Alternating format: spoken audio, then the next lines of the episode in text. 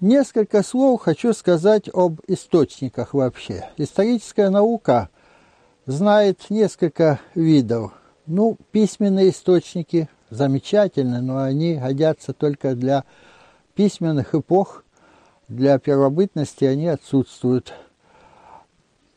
Есть фольклорные источники, их мало, и трактовка их очень сложная. А вот для археологии основным являются вещественные источники, вещественные памятники. Они имеют определенное преимущество. Если письменные и фольклорные окрашены авторством, то есть тот, кто пишет, он может быть тенденциозен, может э, специально что-то такое выпячивать, может быть недостаточно информирован, и поэтому письменные источники – это отражение прошлого – отражение как бы в зеркале, а зеркало может быть слегка и кривым, то в отличие от письменных, вещественно является частичкой прошлого, непосредственной, бесстрастной частичкой прошлого. Это преимущество. Но есть и недостатки. Вещественные памятники, кстати, так же, как и письменные, иногда доходят в очень потревоженном состоянии. Затем они идут в таком контексте, который, э, не имея письменных объяснений, трудно понять. Они требуют дополнительной работы дешифровки. Это об источниках. Теперь о погребениях. Поскольку у нас погребальный обряд как исторический источник, хочется сказать несколько слов о погребениях как источнике. Это особый вид источников – с одной стороны, погребальные обряды сохранили нам а, многие детали а, непотревоженными. Если погребение не граблено, то это целые вещи, это интересные такие наборы. При раскопках поселений мы имеем дело с фрагментами, а здесь мы имеем целиком многие иногда очень ценные вещи. Но с другой стороны, Погребальный обряд окрашивает эти вещи в особые цвета, в особое духовное к ним отношение. И э, очень трудно э, распознать найденную в погребении вещь, какое она имеет отношение к обряду, к погребенному. Э, это целая наука. Этим занимаются источниковеды или археологи практики. Ну, в качестве примера могу сказать, что наконечник стрелы – погребении может присутствовать и как орудие убийства, то есть он может застрять между ребер и быть причиной смерти погребенного, и как часть военной амуниции у воина он может входить в набор военного снаряжения, обозначающий принадлежность. И как э, особый культовый предмет. Некоторые верили, что летающий предмет, стрела, может унести душу умершего в загробный мир. Так что, а если взять вот наконечник, показать и сказать, найден в таком-то погребении, то нужно обязательно весь контекст. Торчал ли он в кости или где-то был а, там в а, неподобающей такой области, как для вооружения, был ли он в колчане или он лежал на почетном месте фетишей и амулетов. Итак, э, постоянно э, погребение требует вот такой вот внимательной работы и дешифровки. Информативные потоки, исходящие из погребения, можно разделить на несколько. Ну, во-первых, это могильное сооружение. Они различны, могут быть из камня, из земли, из других материалов.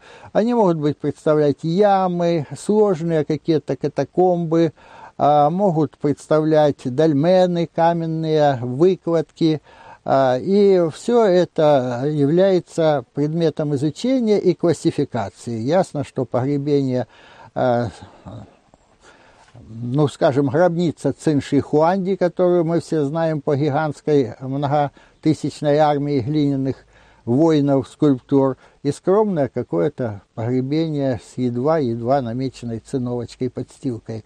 Это разные вещи, и социально, и э, в культурном отношении. Но иногда, э, раскладывая э, все эти информативные э, потоки, мы обращаем внимание на такое постоянное повторение одних и тех же черт. И иногда эти малозначащие детали говорят о большем, чем какая-то яркая находка в одном из погребений. Значит, вот надмогильное сооружение – это первая э, информативная линия. Вторая информативная линия – это э, поза и ориентировка костяка. Умершего обычно не просто клали как попало, а придавали ему соответствующую позу, вытянутую, скорченную на правом, на левом боку, сидящую и так далее. И э, часто обращали его головой в какую-то сторону, связанную с мифологией, то ли в страну предков, то ли на восход солнца, то ли на закат. И вот в зависимости от наборов ориентировок и поз мы можем э, эти погребения классифицировать как-то. А следующее, что обращать внимание, конечно, инвентарь. Что положено? Инвентарь, сопровождающий женские погребения, мужские. Инвентарь, который позволяет как-то датировать комплекс погребальный, как-то говорить о хозяйстве. А, ну, не всегда это соответствующее, скажем, тот же самый горшок может быть с напутственной пищей для умершего на время путешествия душ, а, бытования души еще на этой земле, а может э, свидетельствовать о какой-то престижности погребенного. Например, в скифских погребениях при Черноморье встречаются греческие амфоры – они встречаются не как э, наполненные вином, а как свидетельство того, что скиф был настолько знатен, что позволял себе пользоваться греческой посудой и получал, так сказать, дорогие заморские вина. Э, то есть это престиж своеобразный. Как еще в советское время у нас многие буфеты оформлялись дорогими э, бутылками а, пустыми, правда, из-под шотландского виски, которого не было никогда в то время в магазинах, мы только их знали по слухам, но красивые, яркие иностранные этикетки украшали фойе кинотеатров, обычно маленькие такие буфеты. То есть считалось, что это очень престижно. Вот такие вот красивые бутылочки.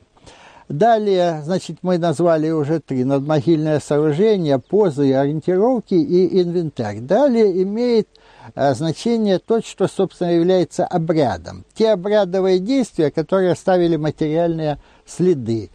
А именно посыпка охрой, э, какие-то циновки, какие-то действия, которые заставляют иногда Э, тело умершего как-то особо размещать уже не поза, а, скажем, череп хоронить отдельно. Видимо, отделялась голова и череп, э, соответственно, еще. Или следы, может быть, эм, специального бальзамирования, или посмертные маски бывают из глины, из смолистого вещества какого-то. Вот все это размещение, все эти действия, они тоже входят в понятие обряда, тоже изучаются. Ну и, наконец, имеет значение топография могильника и этих погребений, где они находятся, в пойме реки, на возвышениях, группой они или одиночные, в курганах они или в плоских могильниках. Вот э, это еще одна информативная линия. Когда все это вместе учитывается, группируется, то делается вывод, что несколько погребений вот данных относятся к определенному историческому срезу и, возможно, к одному этносу. Возможно. А, а несколько других погребений отличаются более ранним временем, более поздним. Это видно из наборов инвентаря. Вот. И после такой группировки постепенно вырисовываются очертания этих могильников. А, и, значит, очертания расселения этих племен на территории. Часто задают вопросы, а кто это были? Немцы, русские, э, турки, потому что историческая память короткая, они обычно простые люди оперируют понятиями недавней истории. Но что касается бронзового века, а я в основном занимаюсь погребением бронзового века, то мы можем сказать э, только, что это были европеоиды, это были, э, значит, народы ну, которые мы не знаем какого-то названия, мы начинаем с кемерийцев, скифов обычно, народы позднего бронзового века, раннего бронзового века или археологическая культура мы называем. Древнеямная, катакомная, многоваликовой керамики. Это э, культуры, которые говорят не об этносе, а говорят только о э, времени и месте существования этих вот народов. Так что погребальный обряд э, очень много позволяет э, историкам делать вывод о верованиях, о обычаях и о действиях во время этих э, значит, похорон, которые тоже открывают малоизвестную страницу истории.